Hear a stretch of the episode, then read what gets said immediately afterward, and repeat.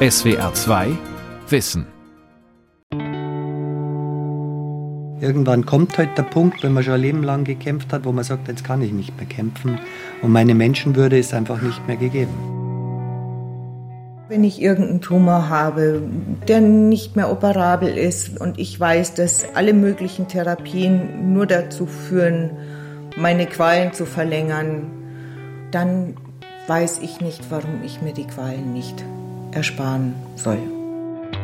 Bernd Hudler und Ruth Weinbauer wollen irgendwann mal ihrem Leben selbstbestimmt ein Ende setzen.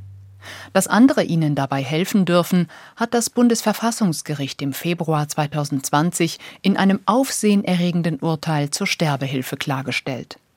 Seitdem steht fest, jeder hat die Freiheit, sich das Leben zu nehmen und sich hierbei von Dritten helfen zu lassen. Doch wie soll das selbstbestimmte Sterben hierzulande ermöglicht und gleichzeitig Betroffene vor Missbrauch geschützt werden? Wer berät sterbewillige Menschen und stellt fest, wie stark ihr Wunsch tatsächlich ist? Wer hilft ihnen schließlich beim Suizid? Diese und andere Fragen hat die Politik noch nicht beantwortet. Sterbehilfe in Deutschland. Die schwierige Neuregelung von Anne Kleinknecht. Bernd Hudler ist seit einem Autounfall querschnittsgelähmt und auf den Rollstuhl angewiesen. Und jetzt eben, wie schon gesagt, nach 33 Jahren Querschnitt im Rollstuhl merkt man halt, dass einfach alles ein bisschen schlechter wird. Und deswegen möchte ich halt ein wenig vorsorgen, wenn es gar nicht mehr geht, dass man dann sanft aus dem Leben scheiden kann.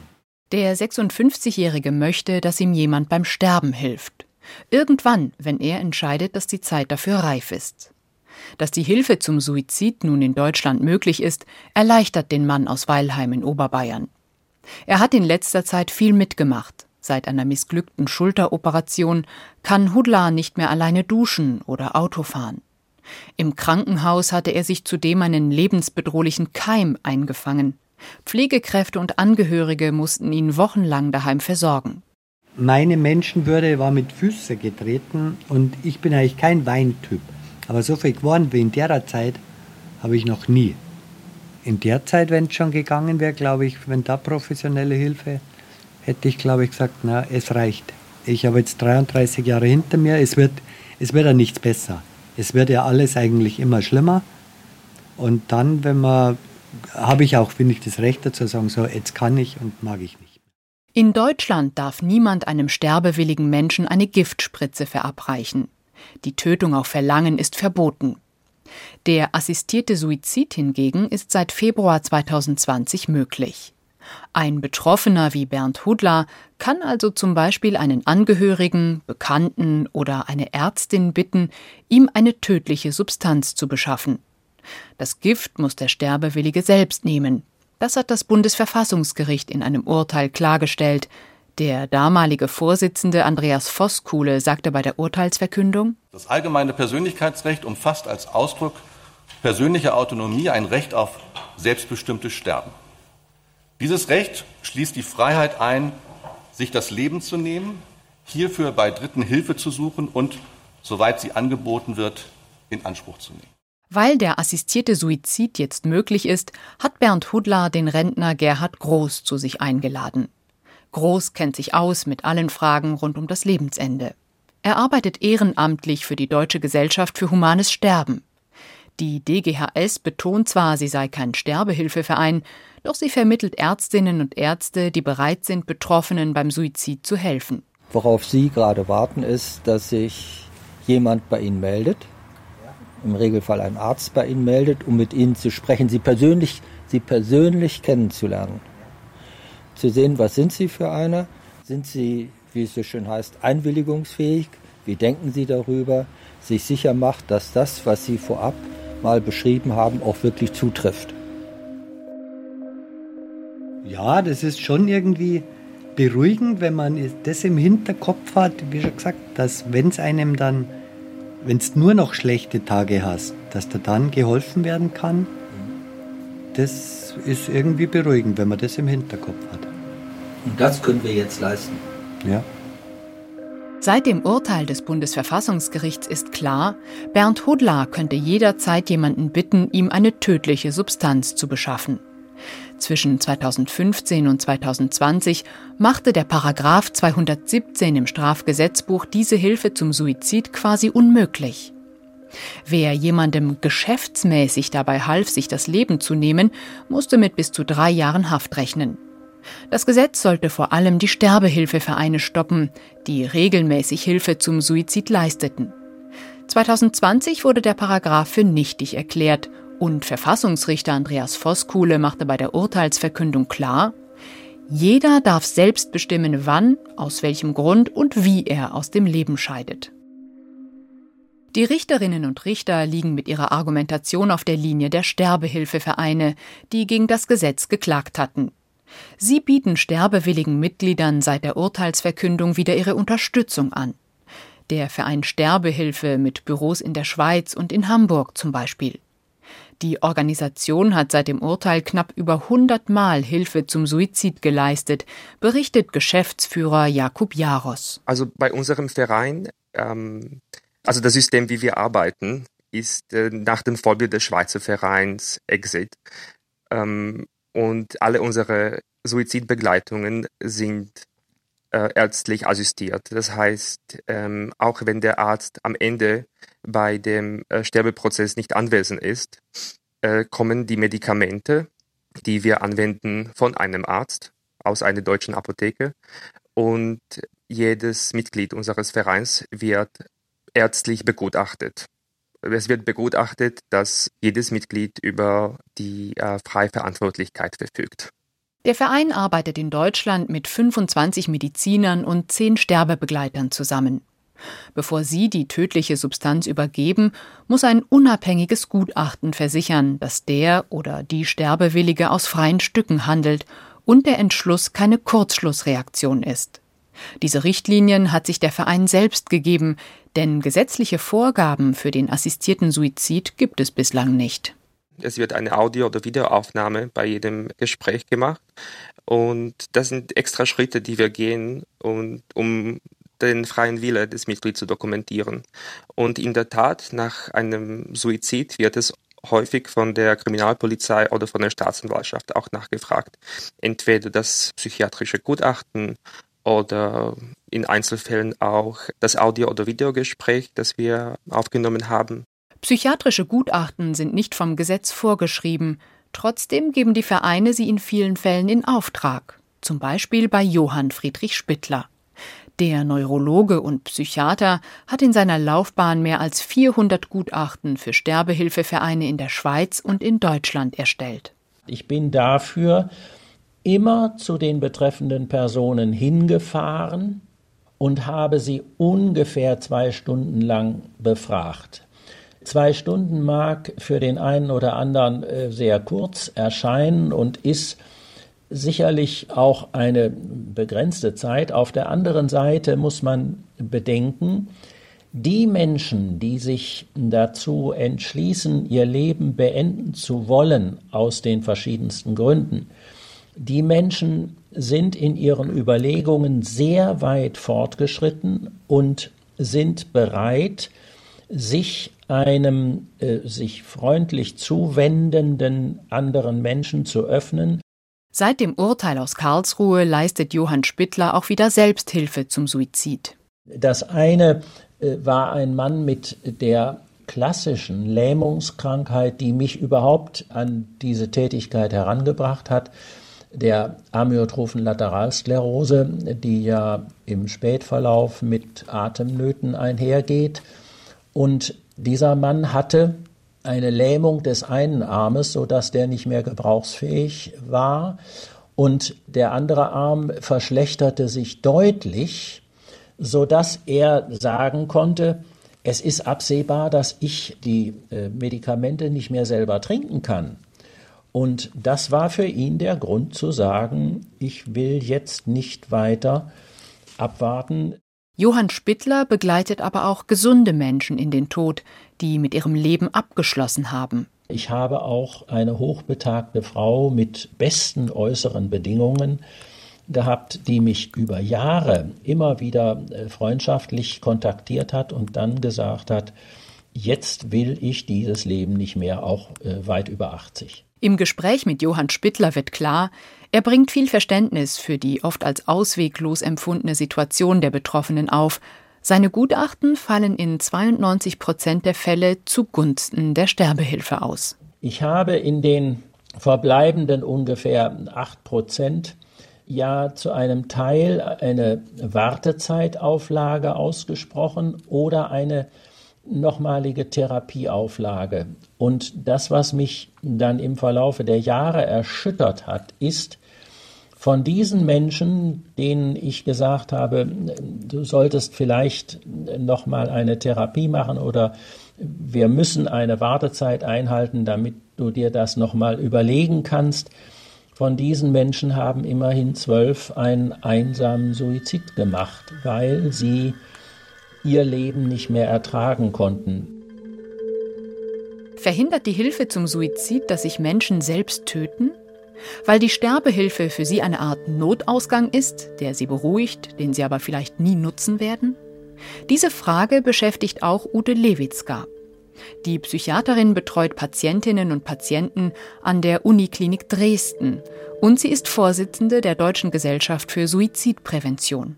Wenn wir uns die Entwicklung in anderen Ländern anschauen, wo der ärztlich assistierte Suizid schon ähm, relativ lange Zeit besteht, dann ist es nicht so, dass dadurch Suizidzahlen gesenkt werden konnten. Es ist auch nicht so, dass dadurch die harten, wir sagen ja die, die, also die Suizide, die mit harten Methoden durchgeführt wurden, die vielleicht auch grausam sind, dass die dadurch runtergingen. Das ist nicht so.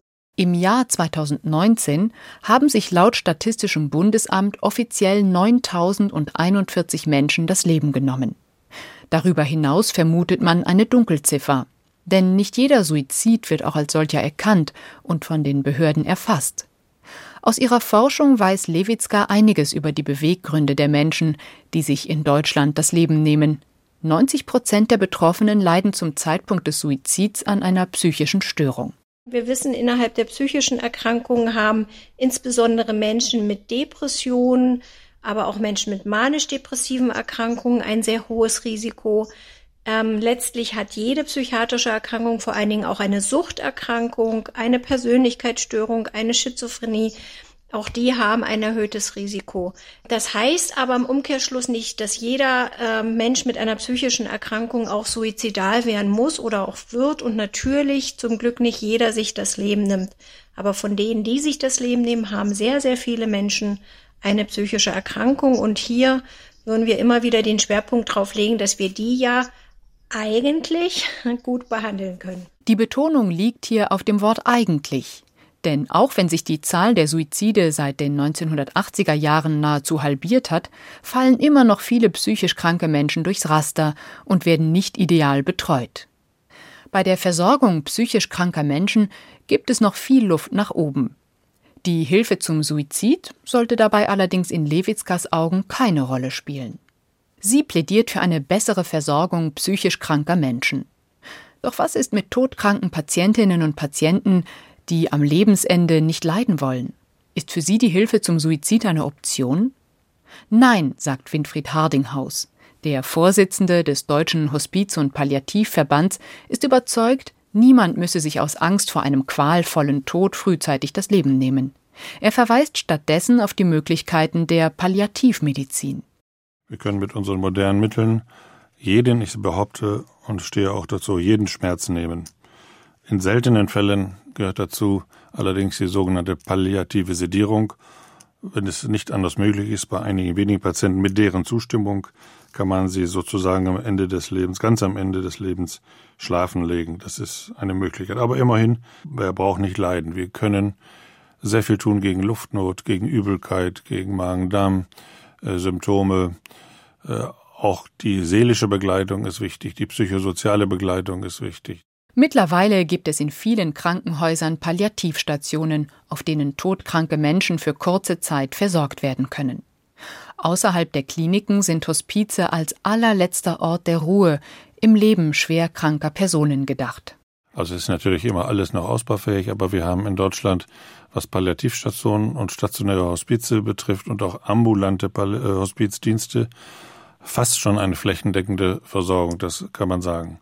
Dazu ist ja in den letzten Jahren, und das wollten wir auch so, und wir unterstützen das auch, die sogenannte spezialisierte ambulante Palliativversorgung äh, verbessert und eingerichtet worden.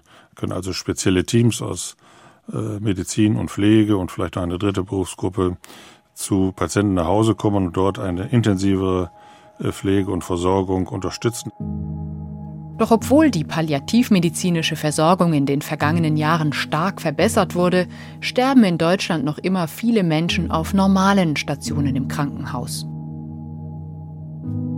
Ruth Weinbauer hat jahrelang als Pflegekraft in einer Münchner Uniklinik gearbeitet. Dort hat sie hautnah miterlebt, wie Ärztinnen und Ärzte Betroffene auch dann noch operieren oder mit Medikamenten vollpumpen, wenn eigentlich klar ist, dass die Erkrankung nicht mehr aufzuhalten ist. Damit ihr das nicht selbst passiert, hat sie sich für eine Patientenverfügung entschieden. Es war allerdings gar nicht so leicht, ein passendes Formular zu finden. Und ähm, das hat mich alles nicht zufriedengestellt. Ja. Das war mir, die Formulierungen sind mir zu schwammig. Immer nach ärztlichem Ermessen und so weiter und so fort. Und da, da gibt es einfach dann einen sehr großen Ermessensspielraum. Ja, und äh, hängt sehr davon ab, an wen man gerade gerät. Und bei Dignitas hat mir gut gefallen, dass ähm, ich dort wirklich sehr genau formulieren kann. Dass ich sagen kann, ich will zum Beispiel nach 72 Stunden Beatmung will ich, dass abgestellt wird. Nach 72 Stunden Ernährungssonde raus mit dem Ding. Mit ihrer Patientenverfügung des Sterbehilfevereins Dignitas will die 63-Jährige den Klinikteams schwierige Entscheidungen abnehmen. Und weil Ruth Weinbauer sich so viele Gedanken über ihr Lebensende gemacht und zahlreiche Was wäre wenn Fragen für sich beantwortet hat, hat sie auch über die Hilfe zum Suizid nachgedacht.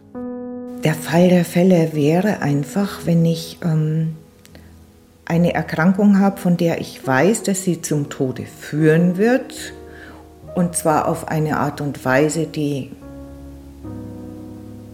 nicht schön ist, gibt es ja wirklich Unterschiede, ähm, dass ich dann die Möglichkeit habe zu sagen, nein, das tue ich mir nicht an, das schaffe ich nicht, das möchte ich nicht. Und ich möchte, solange ich noch einigermaßen äh, in Würde und ähm, im Vollbesitz meiner geistigen Kräfte das machen kann, entscheiden, dass ich das beschließe. Auch deshalb ist Ruth Weinbauer Mitglied beim Sterbehilfeverein Dignitas. Dort hat sie die Möglichkeit, ihrem Leben ein Ende zu setzen, wenn sie den Zeitpunkt für richtig hält.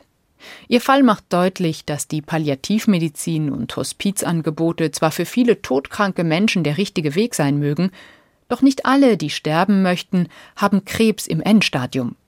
Und auch wer sterbenskrank ist, muss nicht die letzten Tage auf der Palliativstation verbringen. So sieht es jedenfalls das Bundesverfassungsgericht. Die Entscheidung für die Beendigung des eigenen Lebens umfasst sofern sie frei sowie in Kenntnis und unter Abwägung aller relevanten Umstände gefasst worden ist, zugleich die Entscheidung gegen bestehende Alternativen. Auch in diesem negativen Teil ist sie als Akt autonomer Selbstbestimmung zu akzeptieren. Therapieangebote ausbauen für Menschen mit psychischen Erkrankungen, die Palliativmedizin und Hospizarbeit stärken für Patientinnen und Patienten, die nicht künstlich am Leben erhalten werden möchten, auf diese Weise könnte möglicherweise vielen Kranken geholfen werden, die mit dem Gedanken spielen, sich das Leben zu nehmen. Dafür plädieren auch die Kirchen in Deutschland. Sie sprechen sich aus ethischen Gründen grundsätzlich gegen die Hilfe zum Suizid aus, deuten aber auch an, Menschen, die diesen Weg wählen möchten, am Lebensende nicht allein lassen zu wollen. Doch daneben bleibt die Option der Sterbehilfe. Wie soll sie hierzulande ausgestaltet werden? Darum wird seit dem Urteil des Bundesverfassungsgerichts im Frühjahr 2020 gerungen. Gesundheitsminister Jens Spahn sichtet seit Monaten Stellungnahmen verschiedener Interessensgruppen zu dem Thema. Sein Haus arbeitet offenbar an einem Gesetzentwurf. Veröffentlicht wurde das Papier bislang nicht. Die Regelung der Sterbehilfe ist eine Gratwanderung. Der Staat soll die Hilfe zum Suizid grundsätzlich ermöglichen, gleichzeitig aber Missbrauch verhindern. Wie das gehen soll, dafür hat der ehemalige Verfassungsrichter Andreas Voss Kuhle Vorschläge gemacht. Zum Schutz der Selbstbestimmung über das eigene Leben steht dem Gesetzgeber in Bezug auf organisierte Suizidhilfe ein breites Spektrum an Möglichkeiten auf. Sie reichen von prozeduralen Sicherungsmechanismen, etwa gesetzlich festgeschriebene Aufklärungs- und Wartepflichten, über Erlaubnisvorbehalte, die die Zuverlässigkeit von Suizidhilfeangeboten sichern, bis zu Verboten besonders gefahrträchtiger Erscheinungsformen der Suizidhilfe.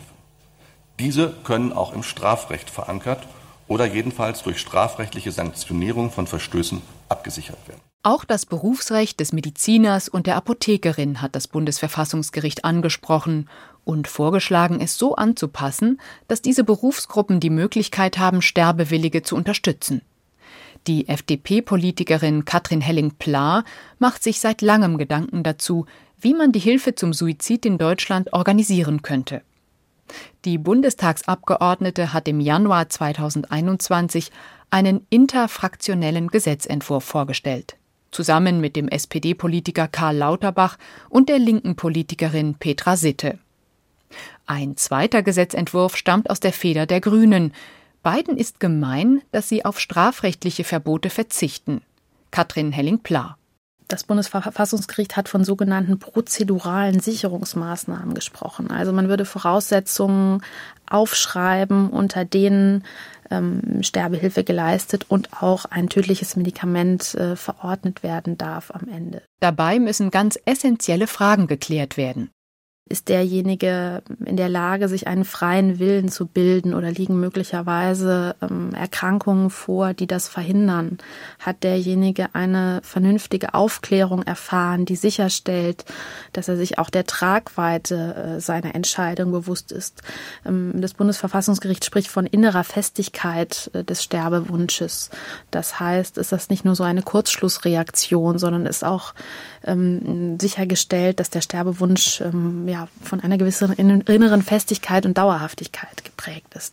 Der Gesetzentwurf sieht staatliche Beratungsstellen vor. Hier könnten Betroffene von Fachleuten über Alternativen zum Suizid aufgeklärt werden, zum Beispiel über mögliche Therapieangebote oder Palliativversorgung. Im Gespräch mit einer Ärztin oder einem Arzt soll anschließend die schwierigste aller Fragen beantwortet werden. Ist der Sterbewunsch wirklich frei verantwortlich entstanden und dauerhaft? Über die Rolle der Ärzteschaft hat sich auch Gian Domenico Borasio Gedanken gemacht. Der Palliativmediziner vom Universitätsspital Lausanne in der Schweiz hat schon im Sommer 2020 zusammen mit anderen einen Vorschlag für eine Regelung der Sterbehilfe präsentiert. Ein neu formulierter Paragraph 2017, verankert im Strafgesetzbuch. Und in der Tat schreibt unser Vorschlag bewusst Ärztinnen und Ärzten eine maßgebliche Rolle bei der Suizidhilfe zu. Denn erstens sind die Suizidwilligen, das sagen uns alle wissenschaftlichen Daten, meistens körperlich schwer erkrankt und oft hochbetagt. Und zweitens erfordert der Prozess der Suizidhilfe samt Beratung, Prüfung der Freiverantwortlichkeit, Aufzeigen von Alternativen, einschließlich zum Beispiel Palliativmedizin und gegebenenfalls Verschreibung des tödlichen Mittels und Erläuterungen zu dessen Einnahme, dieser komplexe Prozess erfordert spezifisch ärztliche Kenntnisse und Fähigkeiten, die Sie in dieser Konstellation und in keinem anderen Beruf finden können. Susanne Jona sieht das anders. Die Internistin ist Vorsitzende der Ärztegewerkschaft Marburger Bund und im Vorstand der Bundesärztekammer. Äh, die Ärzteschaft hat aber in der Tat mehrfach äh, zu dem Thema sich beraten, auch auf dem Deutschen Ärztetag, und immer mehrheitlich entschieden, äh, dass die Tötung eines Menschen und auch der ärztlich assistierte Suizid nicht zu den ärztlichen Aufgaben gehört. Ihre Aufgabe als Ärztin sieht Susanne Jona woanders. Der Mensch, wenn er lebt, ist für mich als Ärztin ein, ein ist, das ist lebenswert, das ist positiv zunächst mal. Und wenn ich, natürlich darf der Mensch nicht leiden. Und das ist dann unsere Aufgabe, ihn zu begleiten ähm, und ihn anzunehmen in der Hilflosigkeit, in der wir oft am Ende des Lebens sind. Betroffene begleiten und möglichst objektiv beraten, das wird die große Herausforderung sein. Nicht die gesamte Ärzteschaft wird das im Rahmen der Hilfe zum Suizid machen wollen. Und das müssen laut Gerichtsurteil auch nicht alle. Eine Möglichkeit wären multidisziplinäre Teams, in denen neben dem Mediziner auch die Psychologin, der Sozialarbeiter oder die Juristin vertreten sind. Der Gesetzesvorschlag der Wissenschaftler um den Palliativmediziner Borasio ist übrigens nicht an die Schweiz angelehnt, wo sich Sterbehilfevereine ihre eigenen Leitlinien geben, sondern an die gesetzlichen Regelungen zur Sterbehilfe im US-amerikanischen Bundesstaat Oregon, erklärt Borasios Kollege Ralf Jox. Er ist Palliativmediziner und Medizinethiker am Universitätsspital Lausanne. Die langjährigen Erfahrungen und Studien zu diesem Modell zeigen insbesondere Folgendes. Erstens, es kommt nicht zu einem Dammbruch äh, und die Häufigkeit des assistierten Suizids bleibt dauerhaft gering, etwa zehnmal geringer, als es in den Niederlanden der Fall ist. Zweitens, ein sozialer Druck auf Benachteiligte ist nicht festzustellen. Drittens, das Vertrauen in die Ärzteschaft ist unvermindert und die Qualität der Palliativversorgung, der Versorgung am Lebensende hat sich sogar verbessert. Das alles weiß die Forschung, weil der assistierte Suizid in Oregon seit Jahren wissenschaftlich begleitet wird. Deshalb fordern einige auch für die Sterbehilfe hierzulande begleitende Studien und ein Register, in dem die Fälle von assistiertem Suizid anonym erfasst werden. Denn nur wer darüber Bescheid weiß, wer von wem in welcher Situation Hilfe beim Suizid in Anspruch nimmt, kann die Regeln dafür nachjustieren. Und noch eins zeigt der Blick in den US-amerikanischen Bundesstaat. Es gibt eine Möglichkeit, Sterbewilligen in einem geregelten Rahmen den Zugang zu einem tödlich wirksamen Medikament zu ermöglichen. Dort erteilt eine staatliche Kontrollkommission speziell autorisierten Apotheken die Erlaubnis, die Mittel abzugeben. In Deutschland hingegen untersagt Gesundheitsminister Jens Spahn dem Bundesamt für Arzneimittel und Medizinprodukte, das tödliche Betäubungsmittel Natriumpentobarbital herauszugeben. Das Bundesverwaltungsgericht hatte den Staat schon vor Jahren dazu aufgefordert, das Mittel freizugeben.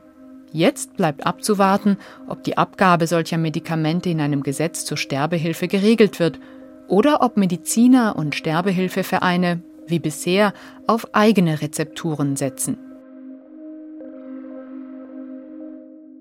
Auch nach dem Urteil des Bundesverfassungsgerichts zur Sterbehilfe bleibt noch vieles im Wagen. Während die Sterbehilfevereine bereits mehr als 100 Betroffenen beim Suizid geholfen haben, sind die Rahmenbedingungen dafür weiter unklar. Noch gehen die Sterbehelfer nach eigenen, selbst definierten Regeln vor Jetzt gilt es zu formulieren, in welchen engen Grenzen die Hilfe zum Suizid hierzulande in Einzelfällen möglich sein kann und wie man durch bessere Therapieangebote und Palliativmedizin erreicht, dass die Sterbehilfe eine Ausnahme bleibt. SWR 2 Wissen. Manuskripte und weiterführende Informationen zu unserem Podcast und den einzelnen Folgen gibt es unter swr2wissen.de.